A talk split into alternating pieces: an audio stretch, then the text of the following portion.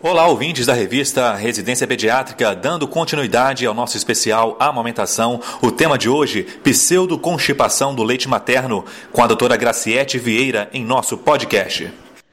Qual é o ritmo intestinal normal das crianças amamentadas?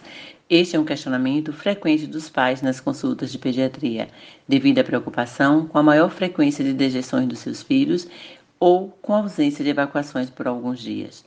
Para dirimir essas dúvidas, é fundamental o conhecimento do pediatra sobre o ritmo intestinal normal dos lactentes, pois este apresenta variações com a idade e com o tipo de alimentação, se amamentados ou em uso de fórmula de leite de vaca. Nos primeiros meses de vida, os bebês podem ter grande variabilidade das frequências das evacuações, ou seja, evacuar 10 ou mais vezes ao dia com eliminação de fezes de consistência amolecida devido ao reflexo gastrocólico, que é mais exacerbado nas crianças amamentadas quando comparada às que usam fórmula. Isto não é diarreia e não é preciso nenhum tipo de intervenção ou uso de medicamentos.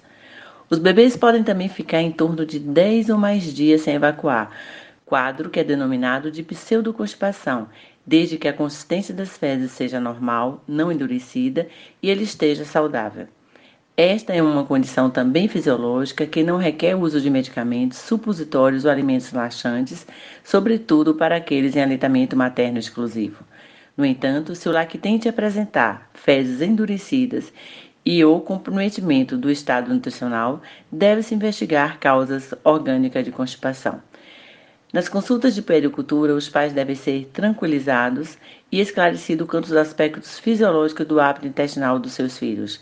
Em torno de um ano de idade, a frequência das evacuações das crianças se aproxima do ritmo intestinal do adulto. Essa foi a doutora Graciete Vieira, do Departamento Científico de Aleitamento Materno da Sociedade Brasileira de Pediatria, falando sobre pseudoconstipação do leite materno. Em nosso último programa, o doutor Roberto Isler falará sobre o desmame. Até lá!